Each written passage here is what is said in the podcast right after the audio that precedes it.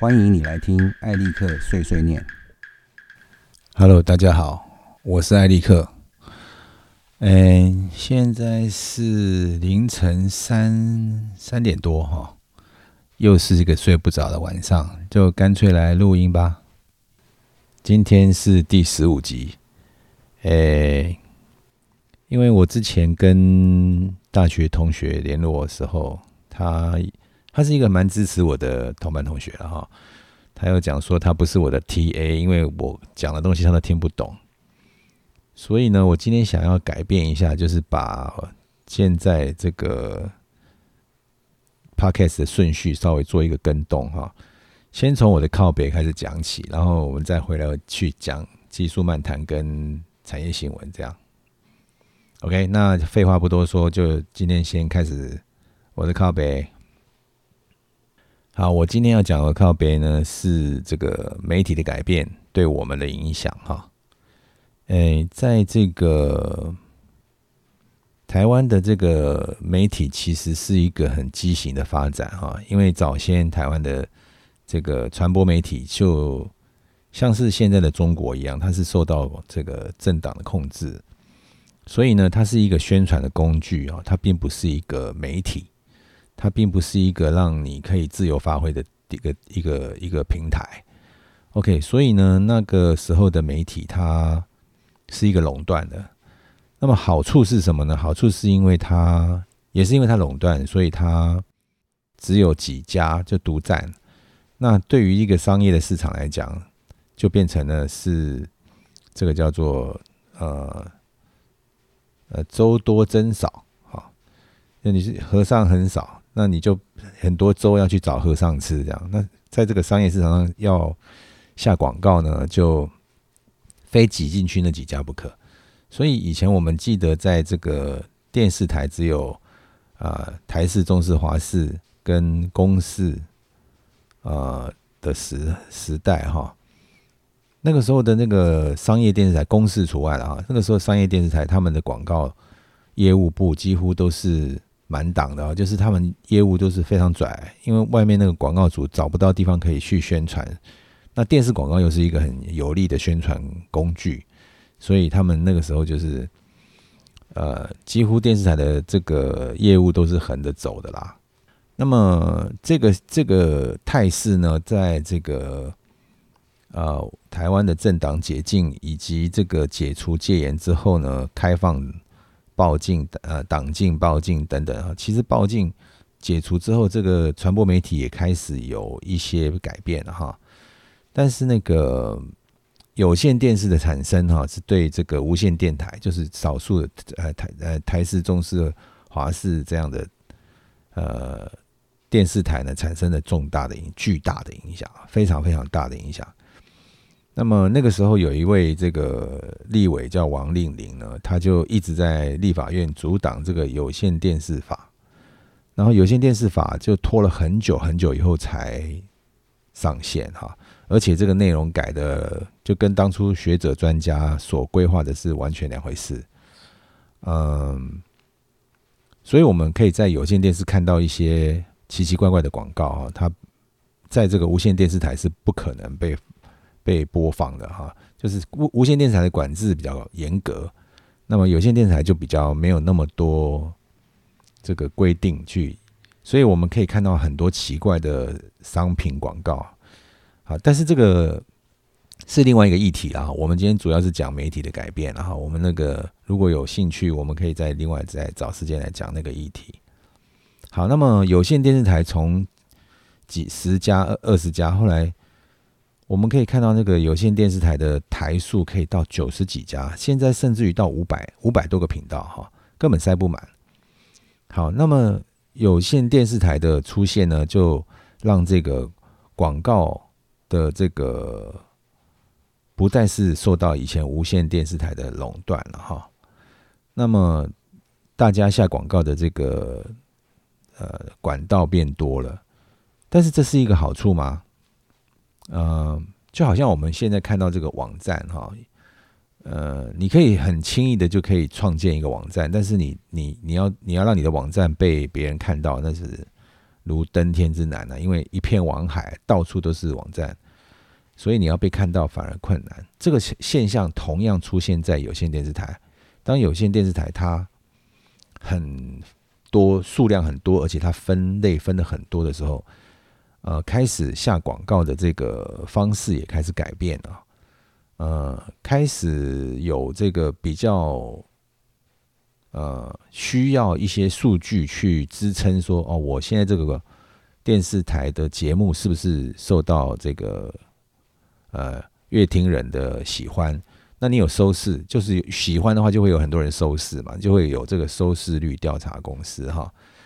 针对某一个节目在某个频道，它会有多少收视率？那这个收视率呢，就是就会去影响了广告商投投投广告的这个意愿。好，那么经过这个很多年，我们后来这个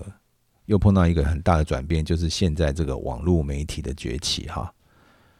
那么以前呢，就是从比如少数的无线电视台转变成很多的有线电视台，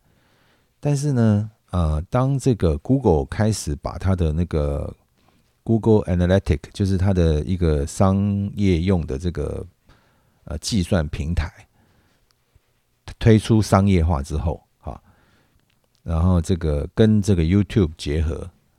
所以呢，你在 YouTube 上面放的影片，如果受到喜爱，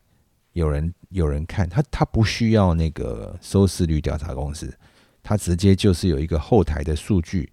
让你去看说这个影片它的受到喜爱的程度是怎么样，那制作的这个频道的人有多少人会去订阅，哈。那是一个很扎实的数字，于是乎，那个网络上面的这个媒体就兴起了。当然了，我我中间跳过一段了，就是比如说这个网站上面有一些图形的这种这种广告哈，像 banner 啊，还是说有这种植入性的字字字词字啊，这些字词啊、关键字等等，这个我跳过哈，因为这个比较跟报纸杂志有相当的影响哈。当然，网站出现它，啊，尤其是这个入口网站哈，它人数众多，那对于这个杂志啊、报纸啊这些媒体是有受到有一些影响，就好像是啊，当 Google 把 Analytics 跟这个 YouTube 结合以后呢，这个 YouTube 的这个影响力啊，就直接影响到现在的电视频道。好，那么在这个影响之下，哈，广告主当然会去想要投递到一个，呃，他认为有效的一个媒体，就是他做广告，他他他他是他是一种投资嘛，他是宣传嘛，那他希望他的宣传有效嘛，那他一定会去想尽办法找到一个有效的宣传管啊，宣传的一个通道。那么这个宣传通道，它必须要跟它的销售数字来佐证。啊，所以我们以前在这个媒体上面曾经看过有一些报道说，这个啊收视率调查造假，或者是说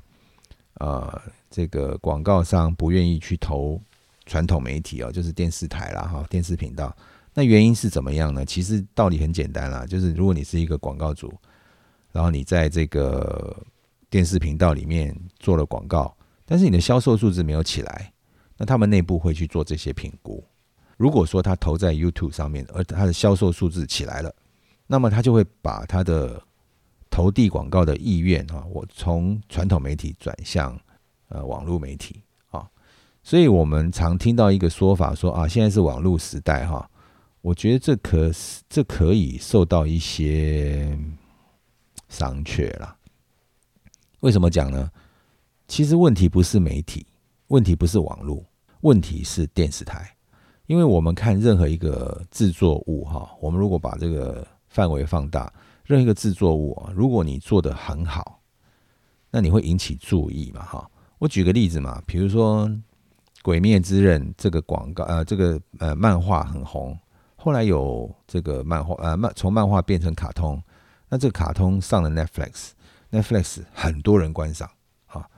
所以 Netflix 到底算是一个电视频道呢？电影频道呢？还是什么？啊，它是一个 OTT 了哈，Over the Top，就是你连机上盒都不用了。这个有机会我们再来讲这个这个概念哈。那么它跟电视频道跟网络频这不相干呢啊，但是呃，我们再看看这个《鬼灭之刃》的呃电影啊，那它卖座卖的非常好啊，为什么呢？这是什么原因呢？啊，其实这里就讲一个道理啊，就就说明了一个道理，就是当你的制作物是好的，不管你在什么频道上面，不管你在什么媒介上面，你就会受到欢迎。所以，我们看现在是不是网络的时代呢？其实你反过来看，是不是现在的电视媒体太堕落了？他们不愿意制作一个精良的内容，不让你不会让你觉得惊喜哈。那电视频道真的是没落了吗？我们反观这个日本或者是韩，尤其是韩国啦，韩国非常重视电视哈。呃，韩国的电视节目或戏剧，在台湾都有非常非常多人很迷啊，不管是综艺节目啊。呃，game show 啊，还是唱歌跳舞，还是呃电视剧啊，这个叫做韩流嘛，所以大家都很喜欢看这个韩剧啊，啊，看韩国的明星啊、歌星。那为什么呢？因为它是它的品质很好嘛，它有质感，然后它有它有说服力。那这样的东西在台湾的电视频道有没有？呃，说实在的，现在真的是算是一个蛮低潮的时候了，就是比较少。我们看除了公式以外，好像有质感的制作是比比较少的啦，哈。好，那反反过来看，就是反正我们在这个呃 YouTube 频道上面看到非常多年轻人，或者是啊从电视圈跳出来的人，他们做了一些尝试，在这个 YouTube 上面做节目。那他们做的相当还不错啊，他们他因为因为他们收视率就是他们的点阅率啊，或是或者是每一集的收看的数数字都相当不错哈。那么这是不是代表了说他们在原来的电视频道没得发挥呢？所以我们现在看就是说，如果说这个产业它的改变是因为一个新兴的媒体，我倒不如觉得说它是因为这个。制作的环境并没有让好的制作物冒出头。OK，嗯，这个很现实嘛，没有人喜欢就是把时间花在一个很无聊的东西嘛。因为我们看看，像台湾的电视节目，有很多都是一排来宾排排坐，然后有一个主持人坐在那边讲。这这二十年呢，三十年都没变啊。然后他们的这个内容谈话的方式也。乏善可陈啊，因为大概就是讲的很激动啊，要不然就是很煽煽动这样子哈。可是你看久了会麻痹嘛，没有心，没有心。然后要不然就是比如说呃 game show 啊，比如说有一些游戏的节目啊，跑去哪里玩、吃东西啊、猜谜啊，还是怎么样？这种东西重复太多了。那我们举个例子嘛，你假设你你家小孩啊，每天早上都给他吃三明治。连续给他吃一个月，你看他造不造反嘛？同样的道理啊，我们看我们在这个媒体上面需要新的刺激哈。那呃，为什么说公司有一些有品质的节目？因为公司有一些机制，比如说他们有这个呃公司新创，哈，像这样的单位啊，但他们有一个有一个 project，那他会鼓励台那台台湾的导演啊，台湾的剧本。然后他会去鼓励这些这些制作单位去做，那我们可以看到相当不错的作品产生，而且这些作品也可以卖到国际上面去哈。那么当然了，那个公司是不接受广告的嘛，因为它是国家电视台嘛哈。那么商业电视台是不是应该要思考一下这个问题啊？不是一味的说啊，因为现在是网络时代，所以我们电视就不行了。呃，而是反观说，是不是电视上面的内容物有问题啊？电视台上面的那个内容不够吸引人，这样的问题。如果说今天在一个某个电视台，它出它推出了一个呃非常吸引人的节目，那你觉得收视率变会不会变高呢？那么收视率变高之后，广告商是不是愿意投资呢？OK，所以我觉得像这个，嗯，媒体媒体的改变哈。应该是要从一个比较客观的角度去看，而不是用这个媒媒介哈，不是说传统媒体还是网络媒体还是什么，将来会有什么什么媒体，其实不是这个问题，因为我们在我们在人类的演进过程中，向来都是作品取胜的啦。哦，以前是比如说有一有一本书，或是有一个有有有一首诗，那人人人们会把它拿来传送，或者是会去出版它，去购买它。那这个道理是没有变的啊，所以那个载体是什么并不重要。那我想这个问题其实很大了，我只是把这个现象从我的个人观点拿出来讲一讲。那也许如果你你觉得，嗯，我讲的有道理的话，那是不是你就不要去用什么媒，不是要用硬体啊，不是用什么媒介去区分是什么时代？我们现在是一个作品。没地方放的时代，我们现在是一个好好的制作 team，好的制作 team 没有办法出头的时代嘛？OK，好，那么我就今天讲这个媒体的改变哈，就从就讲到这边。好，那既然就已经结构改变了嘛哈，接下来就把它倒着讲，我们我们来讲产业新闻，制作制作圈的产业新闻哈。啊，我们之前就是呃，因为我们制作圈有太多人都使用 Mac 嘛，哈，然后这个最近呢有这个新的趋势哈，当然用 PC 的人还是非常多，PC 这个平台呃，除了这个要做系统维护之外，它没有不好哈，呃，包括 Linux 有有人用 Linux 哈，像好莱坞有一大堆人在用 Linux 来作业，它也没有不好哈，但是因为呃。苹果的这个使用界面比较亲人哈，比较 user friendly 啦，就是比较容易使用，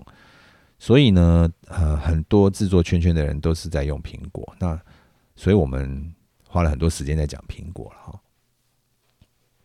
那么苹果推出这个呃 Apple Silicon 的这个 M1 的这个 chip，这个这个处理器，那它现在有一些新的变化哈，嗯。我们看到这个大的软体厂商已经开始加紧脚步在做研发哈，包括这个 Blackmagic 的 Resolve、DaVinci Resolve，呃，他们有出这个第十七版十十七点一版 Beta，已经是支援 M1 的 chip，就是你不经过 Rosetta Two，它是直接可以跑的。那么效能好像还不错哈，我目前看到的，我我是没有了哈。但是我目前看到国外的测试报告，有相当多可呃以前这个具有公信力的一些呃媒体，他们都在这个不同的角度去剖析了哈。但是同样的问题，他们都呃也是有讲了，就是比如说你要用一一 GPU 是没有的啊，比如说你的 plugin 这个你可能要自己小心，因为呃第三方的 plugin 有很多人会使用哈。那么这个 plugin 如果没有更新到这个呃 Apple Silicon 的这个版本，就是不是 RISC 啊精简指令集的这个环境的话，它是没有办法跑的。但是主程式已经相当多厂商已经在呃很努力的在在动作当中哈。Adobe 的 Photoshop 跟这个 Premiere 呢，现在已经是确定可以在 M1 上面跑。那么至于 Illustrator 啦、After Effects 啊，这这可能还要再等。不晓得时间怎么样，因为这个东西牵扯到这个软体的复杂，很复杂了哈。因为它每一个效果啦，还是每个软体的运运行，他们有很多种不同的这个技术，或者用不同的程式去写的，所以并不是这么快可以把它转译过来哈。到底在 Intel 的这个复杂指令集这个 CISC 下面已经发展了十几年、二十年了。突然间要转到这个 RISC 精简指令集，并不是这么容易了哈。而且我很确定的就是说，他们现在转过来的这个版本会有很多 bug 啊，会有很多 bug。嗯，但是从这个大的软体厂商的动作看起来呢，我觉得他们会是比过去来的快哈。我们记得这个从苹果从这个。IBM Power PC 转到 Intel 的时候，大概花了两三年的时间，慢慢软体才跟上来。但是如果看这个 Apple Silicon 现在这个进度的话，可能会快一点。但是我觉得也应该是要一两年的时间啊，应该是跑不掉了。它到底值不值得投资呢？我觉得我们还是我个人还是持观望的态度啦。为什么呢？虽然这个这个 Apple Silicon 是 Risk 嘛，哈，它的这个处理的效能会比比较好，而且它需要的 RAM 比较少，然后它比较省电啊，等等优点，然后它跑得比较快啊，因为今年指令集嘛，啊，你写这个软体的时候，你写程式的时候，你就要让符合精精简指令的写法，那它算的这个速度是会比较快，然后它有一定的格式，那么。是不是所有的软体都能够把它整个编译过来？这个就是难度了嘛，哈。那么大厂没有问题，小厂可能就没有办法像大厂有可以花这么大的人力资源呐，或者是财力资源去去做嘛。那但是因为现在大厂的动作非常快，所以我觉得这个时间会是比较比之前 Power PC 转成 Intel 来的更顺畅。不过呢。我们在做制作的时候，我们不可能就是单靠一个软体嘛，啊，这其中还要包括你，比如说你做字形啊，哈，你要做图稿，像 Illustrator 还没有办法，那就是一个大问题啊。那如果你要做一个 logo，那怎么办呢？那你要去一个 Intel PC 上面做好 logo，变成一个图档以后，再去去 Photoshop 转吗？啊，这个不是，这这这这这这个就感觉好像托尔库斯放屁嘛，多此一举。好，那么。现在的这个 Apple Apple 的这个新的呃 M One 的状态，应该是到这个阶段哈。我们再持续的关注下去，说不定会有一些什么惊喜，也不一定哈。但是就是还是保守一点比较好。好，接下来一个新闻就是讲这个最近吵得沸沸扬扬了。可是可是大家可能不知道，我我我这个圈圈的人。就吵得沸沸扬扬，就是下一代的这个呃连接部哈，就是你的电脑上面的连接的孔啊，在苹果上面这个 Thunderbolt 已经是行之多年了了哈。Thunderbolt 原原先不是苹果的的东西哈，Thunderbolt 是 Intel 开发出来的东西啊。为什么现在 PC 上面也有 Thunderbolt 呢？因为后来这个 Intel 就然后在 Thunderbolt Three 吧的这个时代，他就已经把它开放权利，他就专利到期，然后 Intel 决定开放给大家使用。所以现在 Thunderbolt 在 PC、在 Mac 上面，你包括你在 Linux 上面，你也可以使用 Thunderbolt 哈。好，那么 Thunderbolt 其实是一个相当不错的设计了哈。但是从现在这个时间来往回看哈，其实 Thunderbolt 其实已经有一点老旧了。所以在这个 Thunderbolt 3的末期，呃，Intel 他们就已经有宣称说他们会推下一代的这个连接的连接部哈。那么以前 PC 一直都使用 USB 嘛，对不对？那么各位可能在过去的一年内啊，可以感受得到，就是哎，好像现在 USB 三的这个规格好乱哦。啊，就是比如说有 USB 三点一啊，USB 三点二 Gen One 啊，USB 三点二 Gen Two 啊，啊，一大堆这种，然后线材买不对呢，就跑不到那个速度啊，哈，就就这样这样等等的问题哈。那现在这个事情呢，就是 Intel 要提出一个解决方案，其实不只是 Intel 啦，是他们这个联盟哈，就提出一个解决方案，就是 USB 四点零。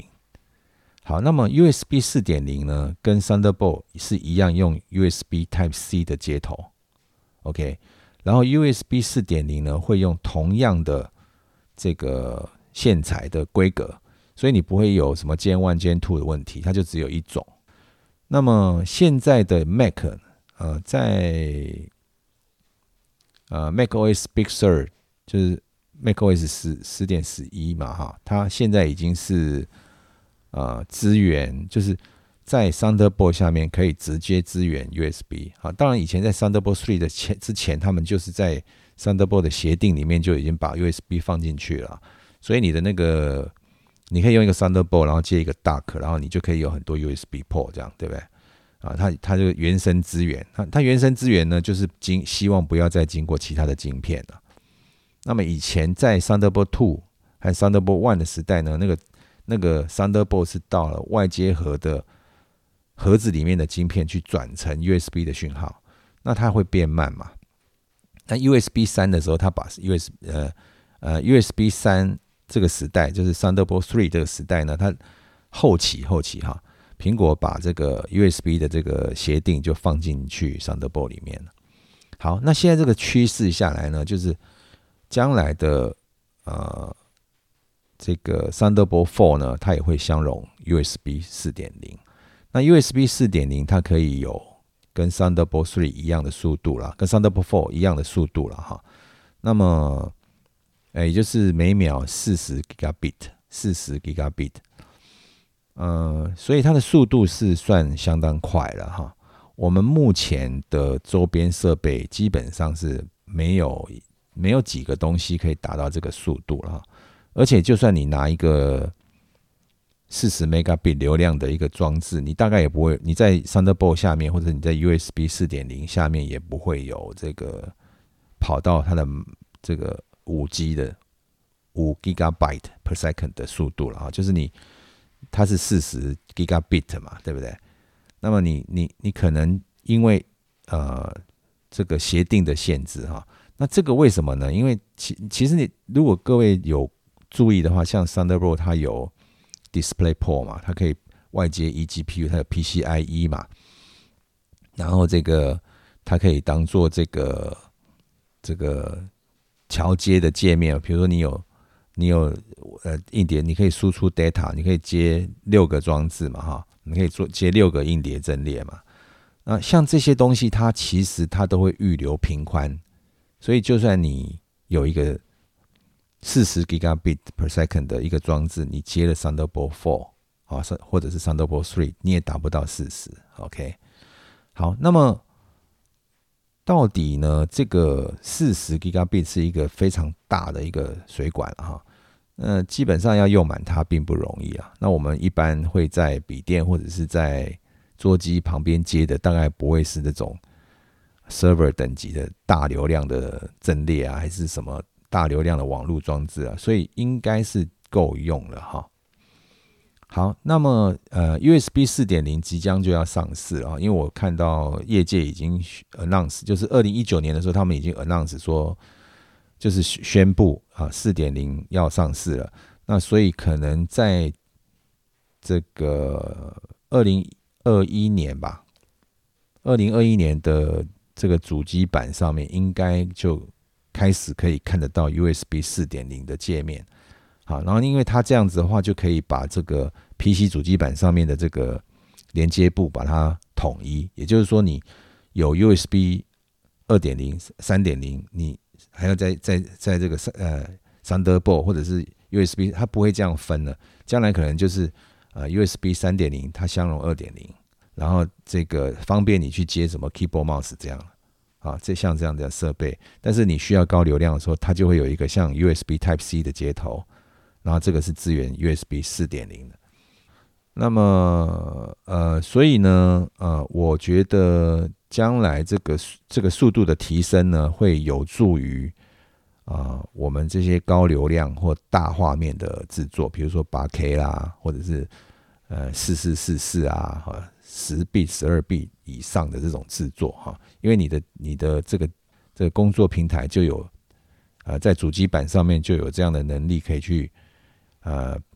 有这个资料的流量，你就可以做得动了哈。所以这个新闻为什么提？我觉得它还蛮重要，因为这个以目前的这个硬体设备没办法做到，看起来是明年就有机会可以做到了。当然了，这个业业界不是傻瓜，他们看这个，虽然东京奥运就是不知道会不会办了，就是延期了，然后明年他们说不定如果疫情疫苗出来了，这个奥运。顺利举办，那 NHK 还是要用八 K 播出啊，啊，那你要在这个奥运的节目上面放广告，那你是不是也要拍拍八 K 呢？啊，或者是你要拍十 K 来做八 K 呢？啊，那你是不是需要很大流量呢？啊，这个就是一个呃值得注意的一个消息。OK，好，那今天的呃制作的产业新闻我就先讲到这边。好，嗯，技术漫谈放在最后了哈。诶，今天的技术漫谈我要讲的是档案格式哈，但是这个档案格式不是要讲哪一种档案格式，而是说，呃，常常会有一些人搞不搞混了，呃，其实很容易搞混哈，就是摄影机的档案格式和电脑的档案格式，它的目的性是不同的。好，我来讲一下它的这个分别，因为你在用摄影机的答案格式的时候，你的这个 mentality 就是应该有的心态呢，跟你在用电脑的答案格式是应该有所区隔的哈。好，那先来讲什么是呃数位摄影机的答案格式哈。一台数位摄影机，它靠电池去推动，然后它要体积要小，然后它要能够携带，然后它可以还可以创造出很美丽的画面。OK。所以在这个设计摄影机档案格式的时候，它能小就小，这是第一点。你这档案能多小就多小。为什么呢？如果你的答案大的话，你在这个录影的时候你来不及存呐，啊，所以它一定要小。那么再来呢，就是说，呃，小可是要在能够处理高画质的状态之下小。而且呢，这个小能够让摄影机上面的处理器完成。哦，我们举一个例子来讲，为什么说能够在摄影机的处理器下完成那么重要？哈，大家都有听上听到这个 Canon 的 R5、R6 的问题嘛？那个机器拍二十分钟过热档，呃，就过热，然后热热档宕机以后，要经过二十分钟的冷却以后，它才可以再再开始重拍，啊就可以可以可以开始启动。那是为什么原因呢？啊，这个原因其实就是因为它所它的 C 它的这个 CMOS 它的感光元件所产生出来的这个资料量太大，所以它的这个 GPU 啊，它的 CPU 跟 GPU 在运算的时候会产生高热，就全速运转，所以它热当了以后，你要让这个处理器能够回到工作温度，它才可以再重新开始去记录影像嘛。那这个就是。这个前面的数据太大，然后超过了机器上面的处理器的能力所造成的影响。OK，那么我们看 Sony 还是比如说 Alexa 啦、Ari Alexa 啦，还是 Red 啊，还是 Blackmagic 啊，他们很聪明啊，他们都知道去把这个呃档案的资料流量控制在某一个范围之内，所以它的机器可以不会挡。OK，好。啊，再来呢，就是 OK，我档案处理器处理完了以后，第三个重点就是，呃，储存的速度了哈。呃，为什么有一些高阶的商业摄影机，他们一定要他们专有的记忆卡呢？啊，其实这是叫保存这个储存的速度，储存的速度非常重要啊。你要把这个记忆卡，呃，档案写入记忆卡，它其实的过程呢，并不是。摄影机直接写到记忆卡去，因为我们在拍摄影像的时候，我们档案其实是有大有小的。啊，比如说你亮一点的、暗一点的，或是你这个不亮不暗是灰灰的，哎，它档案大小都不太一样，哎，啊，它是运算出来处理完的东西，它也不一样。那你档案比较小的时候，它就跑得比较快；那你档案很大的时候，它可能需要多一点时间处理，这样子储存到这个记忆卡上会有问题。所以百分之九十九点九的摄影机。他们都是在这个主机板上有大量的 RAM，这是高速的记忆体。它这些档案处理完之后，资料处理完之后，它会暂存在这个记忆体里面。你就把它当做是一个水库了哈。然后呢，它就是从这个水库里面读取以后存到记忆卡。那记忆卡就会有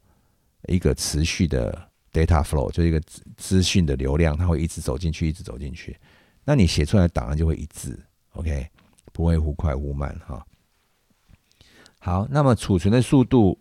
越快，你就需要越高阶的记忆卡。那么商商业用的哈，专业用的摄影机，他们的记忆卡呢，除了要高速之外，它还要能够有这个安全机制，就是万一你的卡写到一半的时候出了问题，我可不可以把之前的答案救出来？这种这种状况了哈，他要把把安全机制放在里面。所以你看，像 Red 啊，像这个 Ari 啊，Sony，他们都会用自己独自己自呃，Panasonic 也有了，他们都有自己独家的专属的记忆卡。但是这种记忆卡都非常昂贵嘛，啊，那这个就有其他的这个摄影机厂商，他们是开放，比如说他们会用这个。啊，CFast 二点零或者是 CFast Express 这样高速的卡，或者是他们会用高速的 SD 卡啊，呃呃 UHS Two 第二代啊，三百 Megabit per second 嘛，啊，这算高速的哈。好，所以储存的速度会去影响到你摄影机的档案的这个储存的这个方式啊。如果你们去摄影机的 menu 上面看哈，尤其是呃，DSLR 还是相机哈？你在它录影的功能上面去选录影格式的时候，如果你看到这个档案格式是比较小的，比如说八 B 四二零，那它意思就是说，当你的这个它给你这个选择，让你可以用比较低的流量去记。为什么呢？万一你今天带的这个 SD 卡是只有一百的呢？那你就今天不要录了嘛，啊，所以他会给你一个这样的选项。啊，或者说我今天其实不是要要求这个高画质啊，他给你一个选项啊，那这个储存的速度就决定了你到时候把这个影像留下来的品质如何。如果你是十 B 四二二，哇，那档案这个储存的速度一定要够快，一定要三百 SD 的，以 SD 卡来讲的话，一定要三百 Megabit，它才够啊，这个速度来去储存十 B 四二二，OK，啊，以此类推了哈。当然了，比较高阶的摄影机，他们这个不会是只满足在三百了，有四百、五百，我我看应该是到顶是到六百啊，megabit per second。好，那最后呢，呃，摄影机的档案还有另外一个考量，就是说，他会给你选择说，呃，比如说比较高阶的摄影机，他会给你 RAW 的选择，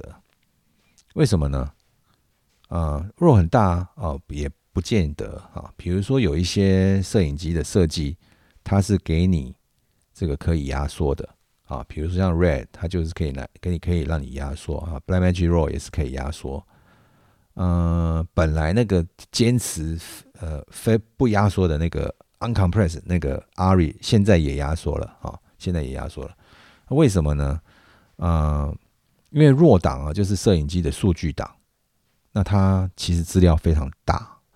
那你要用专属的软体或硬体去跑，你才可以重现摄影机当初记录的影像。那你可以重现摄影机当初的影像呢？你就可以微调很多，事后可以微调很多东西，比如说像色温啊，比如说像这个伽马，比如说像是 ISO，你都可以调啊。你比如说对比啊、亮度啊等，你都可以调。这个对于在拍长片的人特别特别重要。因为我们在外面拍片，那色温、太阳光啊、云啊，这样你色温其实一直在上上下下的。假设你这是连续的镜头没问题，但是如果你不是连续的镜头，你需要把它拉到一致嘛，啊，所以你这个时候有弱档的话，你是可以微调这些数据是非常方便的。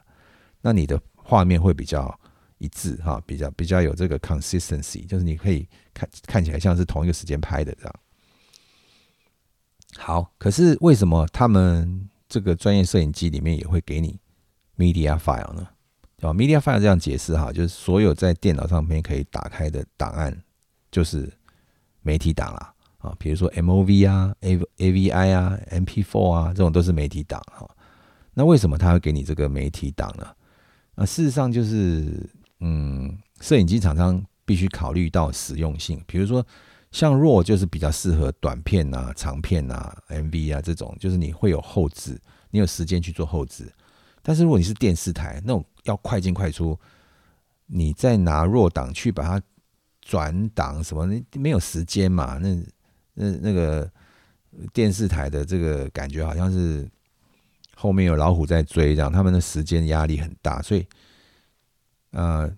摄影机上面如果有 MOV 档。或者 AVI 档，你可以直接拿去剪接了，那那你效那个效率会变很好。但是，呃，为什么电影的人不用呢？啊，就是因为它的弹性比较小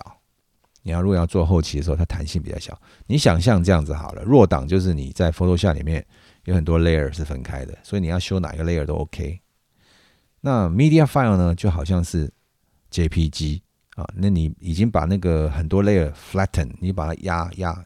都集合在一起，你把它压扁了，输出输出成一个 JPG 以后，你要去调某一个东西的参数就难上加难。所以摄影机为什么会去设定说弱档跟呃 Media File？原因就是它给不同的工作性质的人去使用啊，比如说你是电视。你是做电，你你要及时的，好，比如你是个 YouTuber，然后你要及时，我今天做了晚晚上就要上，那可能就是用 Media File，你就会增加你的效率。那如果我今天是一个长片，我是个电影或者短片怎么的，那我可能要经过后置，我要去调光，我要去做特效，我要去怎么样，那可能用弱档会比较适合。OK，所以这个是摄影机的角度去看档案，它会这样子去设计，说哦，这台机器。我里面要赋予什么东西？当然了，越高阶的它就越贵。好，比如说我们刚返回来讲，像这个储存速度记忆卡，这个你越专越专属，速度越高，它越贵嘛。啊，一样弱档跟 Media File，如果你是弱档，这机器一定会比较贵嘛。OK，好，那么我们现在把这个呃摄影机数位摄影机的这个档案格式呢，我们大概讲完，那是不是就对于数位摄影机的档案有一些了解，OK，好，那我们再回来讲这个呃电脑的档案格式啊，基本上哈，电脑是一个工作的平台，那么你可以，比如我们就拿一般的电脑的这个分，就是卖家会这样分分类了哈，哎。你要一个文书电脑吗？啊，可能你就是文文打打字、文打文章啊，写写部落格，还是这个做做个什么上个网什么东西的？哎，可能他就说这是文书机，对不对？啊，你 CPU 不用太强啊，RAM 也不用太高啊，那显示卡可能用这个个跟这个 CPU 尬在一起的这个显示卡就够了。那这叫文书机。可是如果你今天是要做图呢，你要玩音乐呢？你要处理影片呢，啊，它等级就一直往上走了嘛。好，所以那个电脑是一个平台哈。我们刚刚讲的这个东西，是不是就是等于说，在电脑平台上面，你的资源是比较大的，你可以选择，对不对？你可以买 Mac Mini，你也可以买 MacBook Pro，你也可以买 iMac，你也可以买 Mac Pro，对。可是 Mac Mini 可能一台五六万，Mac Pro 可能花你一百万啊，对不对？那它的硬体上面的这个资源就完全不一样嘛，好，但当我们有硬体资源的这个观念之后，那我们是不是知道说，其实我在这样的资源上面，我们可以使用的这种平呃格式平台软体非常多，对不对？既然它的平台呃可以使用的资源比较多，那我们现在就回头去看哈，它并没有像摄影机这样去一定要小。它可以打，OK，那么它可以以高画质为目的，好，以快速为目的，这样去设想。好，那第二个呢，就是说，呃，在电脑档案格式里面，作业系统决定了你用什么样的格式。哈，我举，我就这样讲最快的哈，就是你在 macOS 下面，你就是用 MOV 嘛。那如果你是在这个 Windows 下面你可能会用 AVI 嘛，对不对？嗯，所以在做不同的作业系统里面，你可能会用的这个格式是不一样的哈，就是以哪一个系统为主。比如说像你在 PC 里面，你用 ProRes 就比较困难嘛。可是你用你在 PC 上面，你用那个 DNS HD 或 DNS HR，那就没有什么困难嘛，对不对？那你在苹果下面要用 AVI，你很痛苦嘛？对，所以这个作业系统会决定你你使用哪一种格式。OK，好，那这个相当重要，因为你到时候你输出你的 master 的时候，你要适合你自己的作业平台。哦，比如比如说你在 Mac 下面工作，你可能就输出 MOV 嘛。那如果你是在这个 PC Windows 下面，你可能就输出 AVI 嘛。当然，现在有很多。因为 AVI 实在是 不怎么长进啊，它它可以使用的 codec 就是就它的编码比较没像苹果像苹果平台上这么丰富了哈。所以为什么那么多业界人喜欢用苹果？因为方便嘛。那接下来就是说这个，呃，电脑呢是拿来作为编辑的一个一个工作工作的平台哈。所以呢，在这个如果你要把它拿来做一个编辑的工作平台的时候，呃，你会去按照你所所需要使用的软体而去设计你的电脑，而不是你随便买一台。不是你你要跑 Premiere，你去买一台文书机，那你就跟自己过不去嘛，对不对？你可能就会比较要效能要把它挤出来一点，对不对？那么呃，如果你的这个电脑平台是比较呃，有 power 的哈，那它它可以使用的档案格式就完全不像数位摄影机这样思考了，对不对？啊，我们举一个例子来讲啊，比如说你用 H 点二六四，那 H 点二六四，如果你是用这个呃 AMD 的这个显示卡，那你可能就是要靠 CPU 去算啊，因为 AMD 并没有原生资源。但是如果你用 A 呃 NVIDIA 的这个显示卡，比如 GTX 或是 RTX，它是这个显示卡的核心就支援编编码 H 点二六四，或者是编二 H 点二六五。至于二七点二六五是不是有，我不太确定啊，要看他们新的 driver 是不是有把它放进去。基本上 H 点二六五应该是会被放进去，它因为它也是 MPEG 家族的哈。但我很确定，就是 H 点二六四在 NVIDIA 的显示卡上面是原生就支援的。所以你在 PC 下面你要跑 H 点二六四，那你就就很快好，就好超过 real time 的速度。好，所以你看到，当你的电脑是一个作业平台的时候，你的格式的选择会有所不同。OK，那这个格式是为了什么？这是为了你工作输出的需要，进来跟出去的需要。比如说你素啊，这是第四个部分啊，就是你的素材档案。素材档案当然是从摄影机来啊，或者是从其他电脑来啊，是图档啊、相机啊的档案啊，还是什么的哈？你的你有很多种素材。那这个素材呢，如果你的电脑是可以呃解读、可以使用的话，那它就可以去在这个平台上面做编辑。OK，好，那第二个部分就是你的工作档案哈。比如说，像在 Mac 上面，如果你是你的工作档案是，比如说你用 ProRes 啊，那 ProRes 是你的工作档案。那如果你的系素材档案是，比如说是 H 点二六四啊，比如说是 RAW 档啊，比如说是 H 点二六五啊，或者其他，那你是不是把它转到这个你的工作档案上面来做，你就会比较顺畅？啊，这是一个在电脑格式上面的考量了哈。你你的素材可能有非常多种。啊，但你把它统一转成一种，那你在作业的时候你会比较比较顺畅啊。那我们有讲了，就是摄影机它因为它要考虑的是给摄影机能够顺利的把高画质的影像储存下来，所以它不会去想那个电脑平台上怎么样。所以当我们在电脑上平台上面要做一样，我们要顺利的时候，我们就要把各种不同，比如说弱档的格式啊，还是啊压缩档的格式，我们把它转成一个你的工作档的格式。OK，好，另外就是说，你做完了以后你要怎么办？你会输出一个，你会输出一个档案嘛？哈，嗯，比如说我要输出一个档案给个给看片的人用，啊，比如给给人家看，可是我不知道他用什么电脑，他可能用 Mac，他可能用 PC，他可能用 Linux，啊，可能是手机，那怎么办呢？通常我们都会选择一个档案格式叫 MP4 嘛，好，MP4 也是 H 点二六四的一种。但是 MP4 这个格式呢，这个档案格式它是跨平台的，不管你是什么平台啊，你是 Android，你是 Linux，你是 PC，你是 Mac，它都可以读。OK，所以我们这样子看，我们就可以分分得清楚，就是说，在电脑的档案格式，它是跟摄影机的档案格式是完全不同的考量的啊。在摄影机上面是需要能够在轻量化的设备下面可以把档案储存下来，能够高画质的档案可以储存下来。可是，在电脑的格式上面，它就是以工作为主了，啊，以你的工作为主，以你的工作平台跟你的软体为主了。OK，好，讲到这边呢，我们就讲到最后一个第五点哈，呃，这个就是呃，我觉得其实我今天讲这个呃技术漫谈的重点啊，我觉得每一个人呢，你在使用你的工作的电脑的时候呢，你要把它视为是一个工具机，它不是一个你在家上网。那就我们去分啊，比如你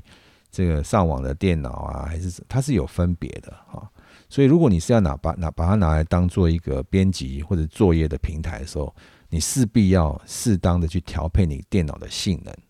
啊，比如说你现在有很大量的资料，那你就是是就要高速的硬碟啊，或者是用 SSD，或者是你用什么，你要有高速的一个资料的传输。那么，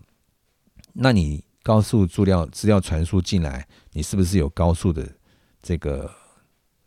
CPU 啊？你有中央处理器是可以处理这么高速的资料？那你有足够的高速的这个记忆体可以暂存啊？你有？足够高速的这个显示卡，所以这些都是搭配的啊，这是要经过设计的。那么，如果你这些东西都做对，那你这台机器就是一个很好的工作平台啊。所以要打破一个观念，就是说，哦，我买一台电脑来软体装一装就可以用。呃，其实这个是要刻字化啊，也就是说，你要去用什么软体，那这个软体对这个硬体有什么要求，对作业作业呃系统有什么要求。啊，对这个编码啊有什么要求？我要用哪一种档案格式？是是是要这样想才对。所以你看，电脑的档案格式，它的思考模式跟摄影机的档案模格式是完全不一样。OK，啊，我大概提这个的意思就是说，当大家了解这个概念的时候，你去看摄影机的档案格式的时候，你不会觉得电脑一定要会读懂这个格式，你也不会用。直接拿摄影机的格式拿来作业，因为这个就是很困难的事情。你要能够操控它，就是很困难的事情哈。那你应该要去把这个摄影机的档案格式转成你电脑呃容易处理的格式以后再来作业，这样才是比较正确的观念哈。OK，呃，今天讲的比较快哈，这个。可以在一个小时内结束，